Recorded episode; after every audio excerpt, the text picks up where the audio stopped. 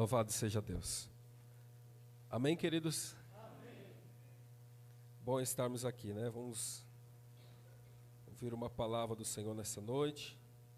Abra a sua Bíblia aí, Mateus, capítulo 14. O Senhor tem uma palavra aos nossos corações.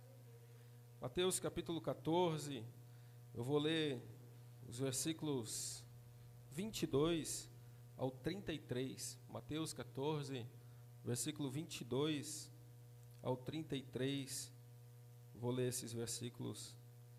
Eu vou ler uns, irmãos, ler outros assim sucessivamente. Amém? Pode ser assim? 22. Logo a seguir, compeliu Jesus os seus discípulos a embarcar e passar adiante dele para o outro lado, enquanto ele despedia as multidões.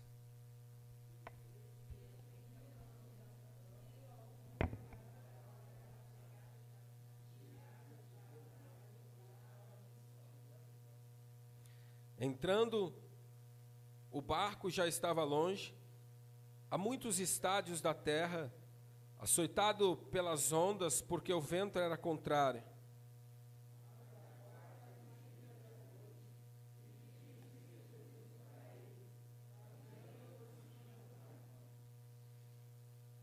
E os discípulos, ao verem andando sobre as águas, ficaram aterrados e exclamaram: É um fantasma! E tomados de medo, gritaram.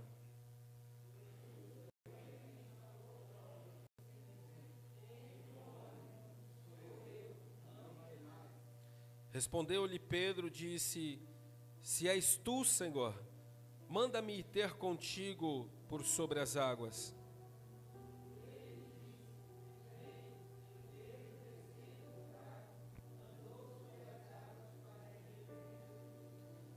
Reparando, porém, na força do vento, teve medo e começou a submergir. Gritou: Salva-me, Senhor.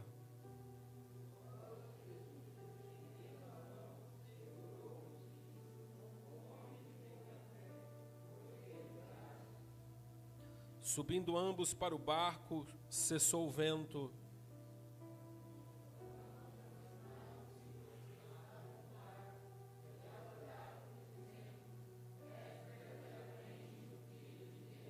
Que lindo. Podem vos assentar. Amém, queridos. O Senhor tem uma palavra aos nossos corações. Sobre o texto, nós vamos extrair algumas lições nessa noite que certamente irão nos edificar, irão nos ensinar. Cada versículo, ele nos ensina algo, ele nos traz uma lição. Nós vamos aprender algumas coisas importantíssimas nessa noite. Eu tenho certeza que você já ouviu essa palavra algumas vezes, mas é isso que é lindo na palavra do Senhor. Cada momento ele vem, nos edifica para algo segundo a necessidade do seu povo. O versículo de número 22 vai nos mostrar a causa pelo qual os discípulos do Senhor estão no meio do mar. Vai dizer a Bíblia que o Senhor foi quem ordenou que eles entrassem no barco e fossem para o outro lado, lado oeste do mar da Galiléia, em direção a Cafarnaum. O Senhor ordena a eles, dizendo: Ei, entra no barco, vai para o outro lado. Eu não vou com vocês, eu vou ficar aqui, eu vou despedir do povo, mas eu quero que vocês atravessem sozinhos. Havia um motivo pelo qual o Senhor estava ordenando esses homens a entrarem no barco e ir sozinho, porque da outra vez o Senhor atravessou com eles. Mas havia um motivo específico pelo qual o Senhor está ordenando eles, dizendo: entra no barco, atravesse o mar sozinho. João, tratando desse mesmo assunto, ele vai nos dizer que Jesus, depois de ter operado o grande milagre, onde ele multiplica ali cinco pães, dois peixes, no momento em que quase cinco mil pessoas são alimentadas, fora as mulheres, as crianças, quando Jesus opera esse grande milagre, a multidão que o ouvia entendeu, se convenceu de que aquele Jesus de Nazaré deveria ser proclamado rei deles. João, capítulo 6, versículo 14 e 15 vai dizer assim: Vendo, pois, aqueles homens, o milagre que Jesus tinha feito, diziam: És verdadeiramente o profeta que deveria vir ao mundo. Sabendo, pois, Jesus que haviam de vir arrebatá-lo para o fazer rei, tornou a retirar-se, ele só, e foi para o monte. Jesus, ele sabia que os motivos pelos quais aqueles homens queriam coroá-lo rei não eram motivos espirituais, não dizia respeito ao propósito pelo qual ele veio, porque o Senhor ele conhece os nossos pensamentos, ele conhece a intenção dos nossos corações, então essa multidão esperava que Jesus fosse o caminho pelo qual eles estariam livres do jugo romano. Se eles tivessem um líder poderoso, alguém que pudesse ir à frente, eles certamente estariam prontos para fazer uma guerra se for preciso, eles estariam prontos para ser liderado por esse homem poderoso chamado Jesus de Nazaré. Então ele era o homem certo, ele havia feito algo extraordinário, ele havia alimentado uma multidão com o poder da oração, dizendo: Pai, multiplica isso. A multidão foi alimentada, então ao ver isso, eles entenderam que aquele era o homem certo, que aquela era a pessoa certa para se e serem livres daquele jugo em que ele estava vivendo. Mas Jesus, ele sabia que o propósito pelo qual ele veio não foi esse, ele não veio estabelecer um reino político, ele não veio em oposição ao governo de Roma, não. O propósito pelo qual Cristo veio foi para libertar os homens de suas culpas, foi para salvar o homem, foi para dar a vida por eles, foi para dar a eles liberdade, chamá-los filhos de Deus. O objetivo do Senhor não foi estabelecer um reino político em oposição a Roma Jesus, ele percebe que aqueles galileus estavam ali prontos para iniciarem uma revolta contra Roma, e por isso o Senhor ordena os seus discípulos a irem por outro lado, a irem para o outro lado da margem sozinhos. E por quê? Estamos falando de jovens na fé. Se eles estivessem ali, certamente eles fariam parte do motim. Se eles estivessem ali, se eles não tivessem partido para o outro lado, certamente eles teriam apoiado os planos da multidão, uma vez que eles ainda não tinham entendido o propósito da vinda de Cristo. Certamente eles teriam aprovado aquela revolta, porque eles não tinham uma visão, sabe, completa pela qual o Senhor havia vindo, a visão deles de reino ainda era muito nacional, ainda era muito política. Então Jesus ele entende isso, ele entende que os seus discípulos não teriam maturidade o suficiente para fazer parte daquele momento.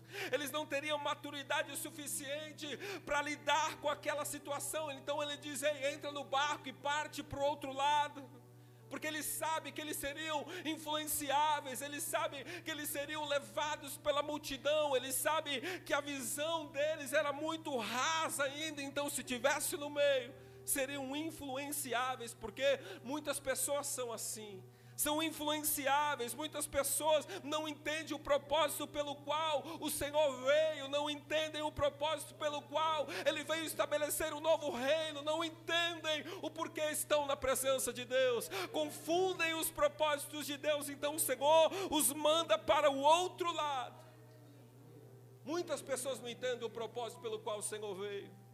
Tão verdade é que os homens que viram a multiplicação foram buscar esse Jesus. Eles atravessaram a margem procurando Cristo. E aí o texto vai nos mostrar que eles buscavam o Senhor não pelo sinal que ele havia feito, mas pelo pão que eles haviam comido. João 6,26 vai dizer: Na verdade, na verdade vos digo que me buscais, não pelo sinal que viste, mas porque comeste o pão e vos saciastes. Então, essas pessoas não compreenderam o propósito pelo qual o Senhor veio. Eles estavam querendo aproximar-se do Senhor por motivos secundários, buscando o Senhor por motivos secundários, se aproximando do Senhor por próprio interesse. O Senhor entende isso. E aí então ele manda os seus discípulos se retirarem, para que eles não sejam levados por esse tipo de pensamento, porque quando buscamos ao Senhor por motivos secundários, a gente, na verdade, desqualifica a religião, diminuímos a importância dela. diminuímos a importância daquilo que o Senhor veio fazer, então, em meio a tudo isso, sabendo da imaturidade dos seus seguidores, como todos sabem, vai dizer a Bíblia que no final todas as coisas contribuem para o bem daqueles que amam o Senhor. Então, o Senhor, por entender tudo isso, por saber que os seus filhos, que os seus servos, que os seus discípulos tinham falta de entendimento no que diz respeito às coisas espirituais, então Ele ordena, dizendo: Ei, aqui não é o momento bom, eu quero que vocês saiam. Diz a Bíblia que o Senhor os manda partir, que o Senhor os dá um destino, que o Senhor os dá uma ordem, e sobre esta ordem eles entram no barco e partem para o outro lado. Como eu disse, esses homens eram muito imaturos para algumas coisas, e o Senhor precisava trabalhar na vida deles. Vale lembrar que eles seriam a continuidade daquilo que o Senhor havia começado, e a melhor forma de eles se tornarem maduros a melhor forma de eles serem forjados e fortalecidos era através das experiências vividas. Então o Senhor os manda partir. Então o Senhor lhes dá um destino. Então o Senhor lhes dá uma ordem. E sobre esta ordem esses discípulos entram no barco. E o que mexe comigo é o que acontece depois. O Senhor é lindo em tudo que ele faz. Eles entram sobre essa ordem. Eles entram no barco e isso me fez entender que nenhum homem estava dentro daquela embarcação fora da direção de Deus. Nenhum homem estava dentro daquele barco por rebeldia, nenhum deles ousou atravessar por outro lado por conta própria. O Senhor os havia mandado entrar, foi o Senhor que os mandou ir para o outro lado da margem, mas vai dizer o versículo 24: que mesmo diante dessa ordem de Cristo, o barco em que eles estavam começa a sofrer. O vento era contrário, começa a açoitar os ventos, a embarcação quase levando ele a afundar, ou seja, a tempestade veio no momento em que eles estavam no centro da vontade de Deus. Essa tempestade veio no momento em que eles estavam sendo direcionados pelo Cristo, não saíram por rebeldia. O Cristo disse vai, foi Ele quem disse vai. É uma tempestade que vem quando eles estão dentro da vontade do Cristo. Foi o Senhor quem mandou, e o Senhor sabia que uma tempestade estava prestes a vir, mesmo assim mandou eles para o meio dela. O Senhor sabe de todas as coisas. Ou seja, por quê? Por que, que eles estavam vivendo esse momento tão difícil se eles estavam no centro da vontade de Deus? O Senhor sabia o que ia acontecer. Se eles estavam em obediência, o mesmo Deus que com uma palavra ele fez coisas extraordinárias, poderia, da onde ele estivesse, repreender toda a tempestade. Mas o Senhor não faz isso. Por que, ele permite? Se eles estavam em obediência, essa tempestade ela soaria como um contrassenso, ela se oporia à lógica. Os discípulos partiram, eles foram obedientes. E quando você é obediente, o que se espera do Senhor é cuidado, é livramentos e não provações. Quando somos obedientes, o que esperamos do Senhor é cuidado da parte dEle. Mas não foi o que aconteceu, isso soou como um contrassenso. Se opôs à lógica, foi ele quem mandou, ele, se ele mandou, ele vai garantir a vitória, mas não, o versículo mostrou que mesmo debaixo de uma ordem deles, estavam vivendo uma grande tempestade. Por quê? E é isso aí que é lindo. O Senhor ficou lá em terra firme, despedindo do povo, e mandou eles para o meio do mar para viver isso, porque o Senhor entendeu que eles aprenderiam muito mais em meio àquela tempestade que se ele tivesse ficado em terra firme. O Senhor entendeu que eles teriam muito mais experiência lá no meio do mar, passando por aqueles momentos do que se estivesse com Ele ali em terra firme. Então nós vamos aprender que existem algumas tempestades que os homens vivem por conta da sua rebeldia. Jonas, ele foi um grande exemplo disso. Viveu uma grande tempestade, o barco quase afundou porque foi rebelde a uma ordem do Senhor. Ele foi rebelde àquilo que o Senhor ordenou ordenou, vai lá e prega. Ele diz: Não, eu não quero pregar para aquele povo. Por isso viveu a tempestade, por isso foi lançado ao mar. Mas esses homens não. Eles estavam no centro da vontade de Deus, então a tempestade que eles estavam vivendo não era para reprová-los, não era para prová-los, não era para castigá-los, mas era para aperfeiçoá-los ainda mais, para que eles pudessem conhecer o Cristo de verdade. Foi por isso que o Senhor os testou, os provou, os conduziu até lá, porque em terra firme eles nunca aprenderiam o que aprenderam no meio do mar. Isso é lindo, irmãos. Jesus já havia provado eles outra vez. Mateus capítulo 8, 23, o Senhor está atravessando esse mesmo mar, o vento se levanta. Agora ele está sobre o barco, eles se desesperam e dizem: Senhor, salva-nos, porque estamos perecendo. O Senhor diz: Eu estou aqui dentro do barco, enquanto eu estiver aqui, nada vai acontecer. Tem fé. Ele acalma a tempestade e o mar, ele diz: Quem é esse? Que até o vento e o mar obedecem. Jesus já havia testado esses homens. E é lindo isso aqui, nem faz parte do esboço, mas é lindo, porque nos dois casos ele permitiu a tempestade, mas primeiro ele estava no barco e no segundo ele veio ao encontro deles, ou seja, ele é Deus que permite as coisas, mas que nunca abandona os homens em meio às suas provações. Na primeira ele estava no barco, se levantou, repreendeu a, a tempestade, a segundo texto mostrou que ele veio sobre as águas, ele permitiu o vento, mas não abandonou nenhum deles, em nenhum momento de suas vidas. E nós vamos aprender algumas coisas nessa noite.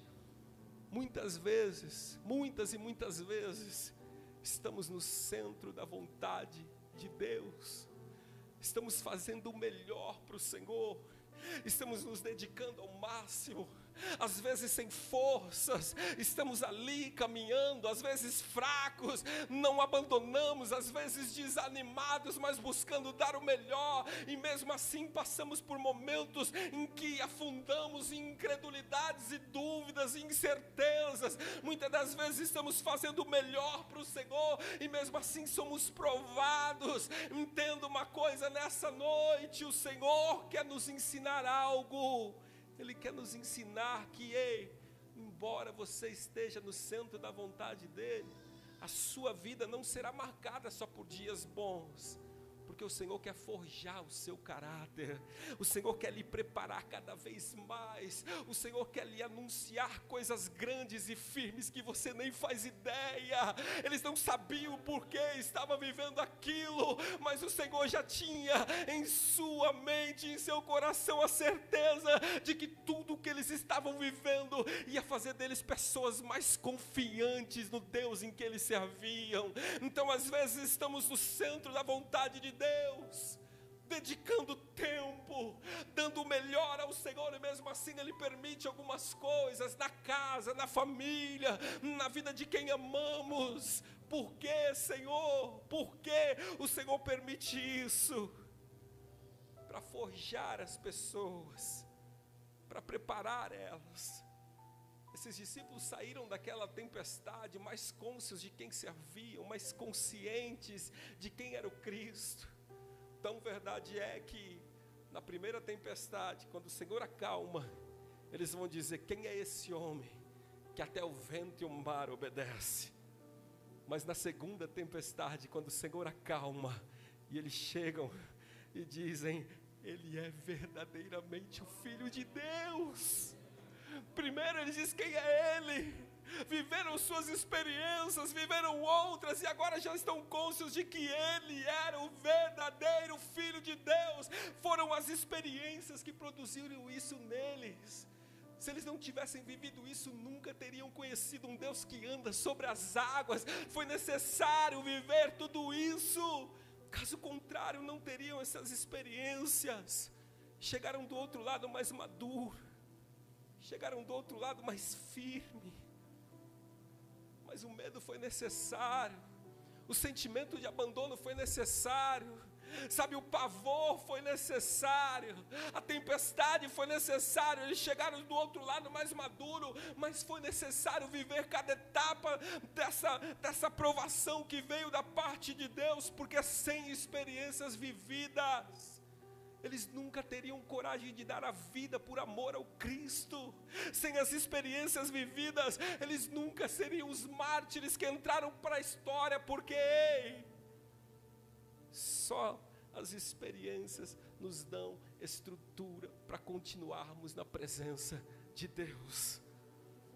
São bases, são alicerces foram raízes que desceram de uma forma tão profunda à terra, que quando veio os ventos fortes, eles até bambearam, mas não quebraram, porque o Senhor os sustentou, e o Espírito os trazia memória, dizendo: Ei, Pedro, lembra de um Cristo que andou sobre as águas, ele é fiel e verdadeiro. Essas experiências deu força para cada um deles para não abandonar o barco, porque o Senhor permitiu a prova, mas Ele mesmo deu vitória.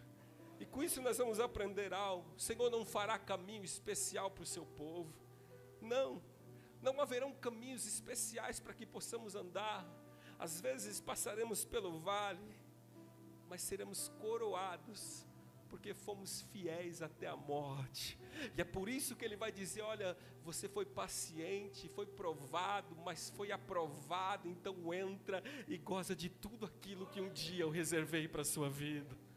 Tudo que eles viveram foi permissão de Deus para moldá-los, cada um dentro das suas experiências, porque velha essência precisa morrer, porque velhos costumes precisam morrer, porque a incredulidade tem que ir embora, porque devemos conhecer não só um Pai amoroso, muitas pessoas só conhecem um Deus que cuida, só conhece um Deus que abre portas, só conhece um Deus que sustenta, que envia o pão, só conhece um Deus que salva a família, mas Deus quer se apresentar como todo-poderoso, Criador dos céus e da terra, que tem poder de andar sobre as águas se for preciso, Ele quer se revelar ao seu povo, muito mais do que um pai que cuida de um filho necessitado. Estou falando de um Deus que é dono de todas as coisas, que opera coisas extraordinárias, e é assim que Ele quer se apresentar para minha e para sua vida, porque estamos vivendo um Evangelho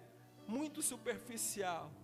Se crermos, olha o que o Senhor diz: ó, se você crê, você não verá pão multiplicado, ele diz: Você verá a glória de Deus, você vai ver o poder de Deus, você vai ver coisas extraordinárias acontecendo.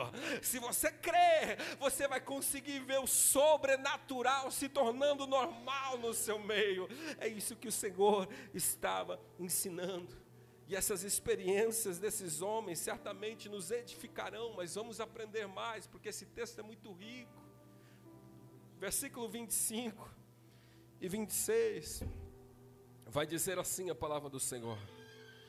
Mas a quarta vigília da noite, dirigiu-se Jesus para eles, caminhando por cima do mar. E os discípulos, vendo-o caminhar sobre o mar, assustaram-se, dizendo: É um fantasma, e gritaram com medo. Isso aqui me chamou atenção demais, mas sou amante da palavra de Deus. Isso aqui me chamou muito, muita atenção. O versículo 24 diz que Jesus veio na quarta vigília da noite. Ou seja, já ali no final da madrugada. Eles partem ali no final da tarde, lá no final da madrugada, depois de terem lutado contra a tempestade, depois de ter remado contra a maré, depois de ter sofrido os ventos fortes, depois de ter sentido medo, depois de ter quase afundado, aí Jesus foi até eles. E isso mexeu comigo demais. Ele vai até a quarta vigília da noite. E aí eu pergunto ao Senhor, por que, que ele não veio antes, Tiago? Por que ele não chegou no começo da tempestade? Tudo bem, ele permitiu para o caráter ser forjado, mas por que, que ele esperou tanto? Por que, que ele permitiu que o pavor tomasse conta? Por que, que ele permitiu que o medo tomasse conta? Por que, que ele permitiu que esses homens chegassem aos seus limites? Aliás, eu acho que isso é uma característica do Senhor. Eu quero fazer uso de outros exemplos. Porque parece que o Senhor resolve chegar sempre lá no final das coisas, nunca no princípio delas, mas sabe, lá no final, parece que Ele prefere esperar um pouco. Eu quero fazer uso de outros exemplos, porque, ao que parece, o Senhor sempre espera ir embora as nossas forças para que depois Ele venha dar vitória. E aí me chamou a atenção, porque é justamente no momento de pavor, de medo, que nós esperamos o Senhor chegar. É justamente no momento mais difícil que nós esperamos o Senhor chegar. É justamente quando começou os ventos vir que nós esperamos o Senhor chegar. É justamente nesses momentos que nós esperamos o seu cuidado, porque Ele diz: Eu estou com vocês. Então é nesse momento que nós esperamos Ele vir, mas Ele não chega, e as coisas vão se apertando, vão se agravando. Eu acredito que a maior tensão da fé não é nem a tempestade em si, mas é a demora do socorro de Deus. Eu acredito que a maior tensão não é nem o problema, mas é ser um cristão e não ver o Senhor vindo. Eu acredito que o que mais mexe com a gente não é nem as lutas que estamos enfrentando, mas é estar em meio a elas e não ver o resultado das nossas orações, não ver o Senhor agindo. Eu acredito que isso que mexe com a gente. Ele disse que na quarta vigília da noite ele foi ao encontro. Ao que parece, o Senhor sempre reserva o final, nunca no começo. Foi esse o drama vivido pela família de Betânia. Foi assim. Disse: vai lá, diga para o Senhor que aquele a quem ele ama está doente, é muito grave o que ele estava vivendo dentro do coração dessa família havia uma certeza de que ele viria socorrer, porque quem ama tem pressa em socorrer, em cuidar, mas passa um dia, passa dois, passa três e o Senhor não vem. Lázaro ele morre, a família está enlutada, lágrima, tristeza, e o Senhor não consolou o coração dela. Ao que parece, ele esperou o final, não veio quando ele estava doente e eu consigo ver as pessoas dizendo: cadê o Cristo? Ele não frequentava a sua casa, ele não é seu amigo, ele não é amigo de Lázaro, não, ele vai vir, mas o, a certeza vai sendo trocada pelo medo, e o Senhor não veio, ele demorou, e aí a ferida na alma foi aberta, o livramento foi frustrado, a dor não foi curada, Lázaro morre, cadê ele? Ele não veio veio no socorro. Eu vejo Marta respondendo: Ele vai vir, Ele vai vir, Ele é nosso amigo. Mas Ele não veio. Poderia usar mil exemplos: Sadraque, Mesaque, Abidinegro, sendo lançado na fornalha ardente dizendo: Eu não vou me prostrar, eu sirvo um Deus poderoso, que pode mudar isso tudo, mas Ele não mudou, Ele foi lançado dentro da fornalha. Eu fico vendo Daniel, fiel ao Senhor, lançado na cova dos leões. O Senhor não livrou ele. Por que, que o socorro não veio antes? Por que, que primeiro veio o medo, o abandono? Por que, que primeiro eles tiveram que viver tudo isso? E aí o Senhor vai ministrando, vai mostrando que muitas das vezes o maior drama que enfrentamos é isso, é a demora do Senhor, mas tudo isso tem um propósito. O Senhor não age por impulso, irmãos. Ele não age por agir. Tudo que o Senhor faz tem motivos específicos. Tudo, tudo, tudo, tudo que o Senhor faz tem motivos específicos. E nesse caso não era diferente. Nenhum homem estava sozinho em nenhuma situação eles estavam sozinhos. O texto diz que o Senhor ficou no monte chorando. Eles estavam vivendo os seus dramas, mas o Senhor estava no monte chorando. Por que, que ele não vem quando começam as coisas? Ele não vem porque o tempo é dele. Ele sabe o momento certo de agir.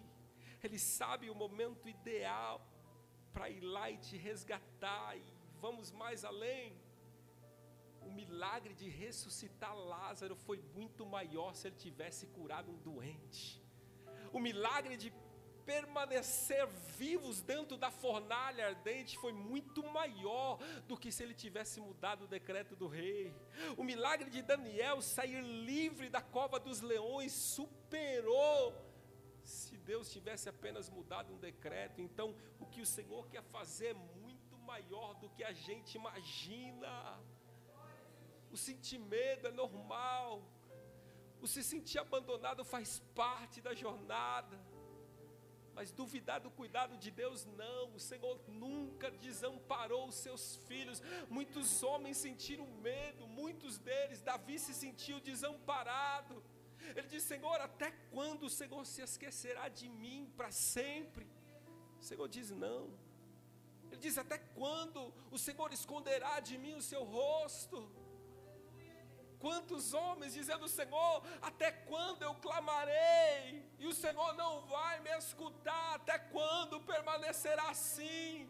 Nos sentiremos sozinhos, muitas das vezes, nos sentiremos abandonados, muitas das vezes o próprio Cristo se sentiu assim no grande momento, no crucial momento, ele diz: Eloí, Eloí, Labá, Sabactane, dizendo: Deus meu, por que o Senhor me desamparou? Mas ele não estava sozinho nunca estaremos sozinhos, nunca. Tudo que estamos vivendo traz motivos específicos e no final iremos glorificar a Deus cada homem, cada mulher que viveu esses dramas entraram para a história do Evangelho e hoje usamos eles como exemplo. O Senhor os deu vitória. Aí o escritor autônomo aos Hebreus diz: Ei, vocês estão rodeados de uma grande nuvem de testemunhas que os prova que eu sempre dei vitória ao meu povo tão rodeado de testemunhas. Homens que ousaram acreditar no Senhor, passando pelos seus vales e mesmo se sentindo sozinhos, entenderam que o Senhor tem poder para continuar cuidando de cada um deles. Mas isso não é novidade para ninguém. Que crente que está aqui que não sabe disso? Quem que está sentado aqui nessa noite que não sabe que Deus é fiel para cuidar? Isso é novidade. Isso não é uma nova doutrina, um novo evangelho. Isso é palavra pregada constantemente. Aí a pergunta que surge então é: por que, que precisamos pregar mensagens assim? Qual é a necessidade de ficar pregando mensagens assim se você sabe disso? Vamos ao texto. Versículo 26. Vai dizer que quando as águas começaram a se agitar, eles tiveram medo. Cristo de fato veio ao encontro deles, andando sobre as águas. E o que eles disseram? O que eles disseram? É um fantasma. Porque ele não vai vir mais. Se fosse para vir, ele já tinha vindo, ele não vai vir mais. Não é o Cristo. Não é ele. Ele já nos abandonou, não é mais Ele. Ele não pode vir andando sobre as águas. E aí a gente vai aprender algo. Porque em meio a esses medos, em meio a essas lutas que vivemos, nos esquecemos que o Senhor é fiel. O medo e a fé não pode conviver por muito tempo no mesmo coração, porque somos tendenciosos a cedermos ao medo. E aí, por isso que mensagens como essa é necessária para continuar batendo no seu coração e dizendo, ainda que ele demore, ele não falhará. Continuar batendo no seu coração, dizendo, ei, tira toda a dúvida do seu coração agora. Toda a incerteza do seu coração agora, porque quando as coisas parecerem não ter mais jeito ou mais solução, o Senhor vem ao nosso encontro, então Palavras como essa é necessário para edificar a nossa fé, para que não venhamos perder a visão de que Ele sempre vem. Ele nunca falhará, Ele sempre virá ao nosso encontro, Ele nunca nos deixará sozinho, Ele sempre veio. E comigo e com você não vai ser diferente, não será diferente. São muitas as promessas dizendo: olha, se você passar pelas águas, eu vou estar contigo se você passar pelo fogo, eu vou estar com você. O Senhor fez muitas promessas.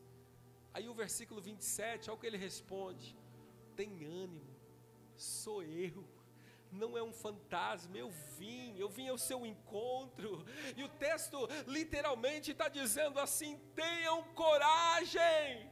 Fui eu quem vim ao seu encontro, e essa é a mensagem do Cristo até hoje, dizendo: não tenham medo, continue confiante, tenham coragem, porque mesmo em meio às tempestades, o Senhor vem ao nosso encontro, Ele nunca nos deixou só. Tudo que o Senhor quer é te fazer crescer. Tudo que você está vivendo tem motivos pedagógicos, é para você crescer. Mas em meio a tudo isso, as pessoas não conseguem enxergar mais o Cristo, não conseguem mais reconhecê-lo, reconhecer o seu cuidado, reconhecer o seu amor. Parece que ele está longe, e na verdade ele está tão perto. E aí nós vamos continuar aprendendo, porque o Senhor veio agora. Ele permitiu o vento, ele permitiu a tempestade, ele permitiu que tudo isso acontecesse, foi ao encontro, mas ainda não acabou. Ele queria continuar ensinando seus filhos, e isso se torna ainda mais lindo. Ele diz: Eu dei livramento, eu cheguei, e aí o Senhor vai nos ensinar algumas coisas. Ele diz: Sou eu, não temas. Aí o versículo 28 vai dizer o que? Pedro responde e diz: Senhor, se és tu, manda-me ter contigo. Se és verdadeiramente o Senhor que veio nos ajudar, então eu quero ir até aí, eu quero poder andar sobre as águas. Isso se tornou lindo. Pedro foi ousado em acreditar que, embora a sua fé vacilou, o Senhor não abandonou, ele diz: É o Senhor mesmo. Se é o Senhor, então eu quero ir aí. O Senhor diz: Pedro, vem, você ousou ser diferente, então você vai viver esse extraordinário. O Senhor precisa de pessoas que ousem acreditar que Ele é poderoso. Ele diz: Você foi diferente, então vem, vai viver o extraordinário. Pise nas águas, você não será afundado, submergido. Não, ele viveu porque creu, e é isso. Lá na terra firme, ele nunca teria andado sobre as águas. Entende a grandeza disso? Ele só pôde pôr o primeiro e o segundo passo, entrar pela história como um homem que andou sobre as águas, porque estava no meio de uma grande tempestade. Entende, irmãos? Por isso que o Senhor está permitindo tanta coisa na sua vida. São novas experiências. Pedro começa a andar sobre as águas, ele começa a caminhar por elas. Eu imagino os outros vendo, só ele caminhando, só ele andando, vivendo essa nova experiência. Mas primeiro a tempestade foi necessária. O sentimento de abandono foi necessário, o medo foi necessário. Por isso que o Senhor permitiu eles viverem tantas coisas. E isso deu força para que eles pudessem continuar. Por isso que eles disseram assim: Eu não posso deixar de falar daquilo que eu tenho visto e ouvido, porque eu andei sobre as águas, eu não posso deixar. As pessoas tentando calar eles, dizendo assim: Olha, eu não quero mais que você pregue esse evangelho. Ele falou: Como? Como que eu vou deixar de falar? Como que eu vou deixar de pregar? Eu vou obedecer vocês e vou deixar de falar daquilo que eu vi, que eu ouvi. Não posso fazer isso. E é por isso que muitos naufragam na fé, porque não têm experiências com Deus. Porque todos quanto têm experiência com Deus, não abandonam a Deus. Todos quanto têm experiência com Deus, trazem em seus corações a certeza e a convicção de que não há outro lugar para estarmos senão na presença de Deus. Todos o que viveu o extraordinário não se sente bem em nenhum lugar, porque o melhor lugar para estar é dentro da vontade de Deus, adorando, louvando e exaltando, mas são as experiências que nos traz essa certeza. Por que, Senhor? Porque não veio antes, porque não nos livrou, é porque as experiências estão lhe dando intimidade com os céus, e essa intimidade vai te manter vivo. E aí a Bíblia diz: isso é mensagem para outro momento. Tu és Pedro, e as portas do inferno não prevalecerão contra ti contra a minha igreja. Ele está dizendo: você é Pedro e você vai entrar. E a igreja do Senhor, ela, ela vai ser tão forte que o inferno não vai resistir. E entraremos e romperemos as barreiras, porque o evangelho que você vive ele é poderoso. O Senhor está aqui, irmãos, fortalecendo cada um. Eu quero que você receba forças do Senhor nessa noite, para que nada venha parar, nada venha lhe desanimar, porque a nossa jornada, de certo modo, será árdua neste mundo. Ela será árdua em alguns momentos, mas ela tem início, meio e fim. E no final, lá no final, você vai ver o quanto valeu a pena permanecer firme no Senhor. Aí mesmo Pedro vivendo tudo isso, e isso é incrível, mesmo com os pés já firmes ali na água, começa a olhar para os ventos e fala: é humanamente impossível viver tudo isso. Isso aqui que eu estou vivendo não pode. Isso aqui é humanamente impossível. E começa a afundar. Porque mesmo os que têm experiências incríveis com Deus vacilam na fé. E ele começa a olhar para tudo aquilo e ver que é humanamente impossível, então ele começa a afundar e afundar e afundar.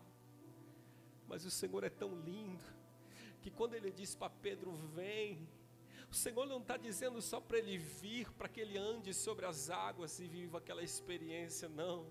O Senhor, guarde isso, Ele está dizendo: venha para que ele afunde também, porque ele sabia que ele ia afundar, mas o Senhor estava pronto a ajudá-lo, levantá-lo de novo, e ali Pedro ia entender que o que mantém em pé é a graça de Deus, é o poder de Deus, o que sustentava ele, não era a santidade dele, não era por ele ser um discípulo, mas era o próprio Deus quem o sustentava, ele só andava pelas águas, porque o Senhor estava sustentando sustentando ele. O Senhor mostra, ei, se estamos de pé, porque eu lhe sustento. Se estamos de pé, porque minha graça está sobre a sua vida.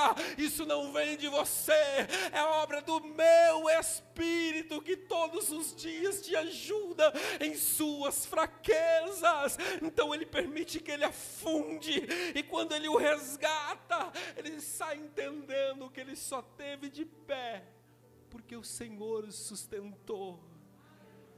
E o dia que perdermos essa consciência, iremos afundar. É por isso que você vê tantos homens perdidos, porque um dia olhou e disse: Eu posso, e naufragaram na fé. Mas aqueles que olham e dizem: Senhor, eu não tenho nada, me sustenta, me mantém de pé. A esses o Senhor diz: Levanta anda, porque eu entendo que você é fraco e é eu que te sustento. Levanta, anda. Aí ele levanta, no colo ele não foi, continua andando. Sabe o que é mais lindo? A tempestade estava rolando ainda. Você que gosta de ler aí, ele está andando, afundando, e a tempestade está mil por hora quando ele entra no barco, o Senhor diz: Acalma-te, mar e tempestade. Isso é lindo, irmãos, isso é incrível. Porque o vento só cessou depois que ele viveu tudo isso. E ele diz: não tem como. Ele é o Filho de Deus. Talvez você esteja nesse processo, andando e afundando, andando e afundando, andando e afundando. Mas quando o Senhor lhe avaliar e ver que você não está mais em falta, Ele mesmo dará ordem, dizendo: agora é momento de se alegrar, porque é tempo de vivermos tempestades, mas é tempo de vir bonança sobre as nossas vidas é tempo de vales, mas também é tempo de mananciais. Existe tempo de sermos preparados, mas haverá tempos em que colheremos o fruto da fé que depositamos no Cristo. E os seus discípulos disseram: Senhor, eu acreditei, eu abandonei tudo e estou aqui. O que, que eu vou ganhar com isso? O Senhor diz nessa vida você vai receber algumas coisas, mas o que está por vir é bem melhor.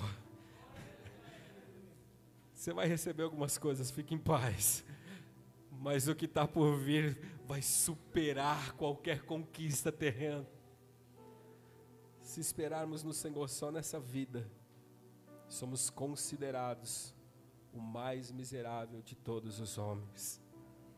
Quero resumir isso aqui não busque ao Senhor por motivos secundários, porque Ele vai abrir uma porta, porque Ele vai curar sua família, salvar um filho.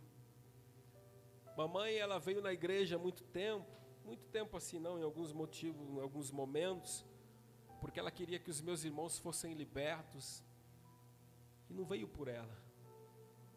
Nenhum dos meus irmãos foram libertos e ela não firmou na fé porque veio buscar um amuleto de sorte. E o Cristo a quem servimos não é um pezinho de coelho que traz sorte, não é um trevo de quatro folhas dentro da sua carteira. Ele é todo poderoso, ele é o dono da benção. Não busque o Senhor por motivos secundários, por alguma coisa em específico. Busque Ele porque Ele é Deus, deu a vida por você e é por isso que você está aqui. Não busque Ele por motivos secundários, mas busque Ele porque Ele te livrou da condenação e da morte, lhe deu vida. Busque Ele por isso. E aí Ele mesmo respondeu e diz: E todas, olha que lindo, olha como Ele foi abrangente, Jonas. Todas as demais coisas vos serão acrescentadas. Quando eu o busco não por motivos secundários, ele diz assim: buscai o reino dos céus, ou seja, não só por motivos secundários, e todas as coisas que você precisa, e ele bem sabe que você precisa, lhe serão acrescentadas. Pega essa, essa é a grande, sabe, é a grande sacada de alguém que quer ser feliz, é só buscá-lo por quem ele é, que todas as outras coisas vão ser acrescentadas remamos e remamos e remamos para sermos felizes ou para alcançarmos algumas coisas, e a resposta é tão simples, tão lógica. Busque-me pelos motivos certos, todas as outras coisas vão acontecer naturalmente na sua vida. E aí, irmãos, vivendo tudo isso, o Senhor deu vitória. Aí eu vejo esses homens do outro lado, louvando e engrandecendo o nome santo do Senhor. Imagina eles saindo lá do outro lado, lá do mar, lá em Cafarnaum, dizendo: vocês nem sabem da nova. Pedrão andou sobre as águas.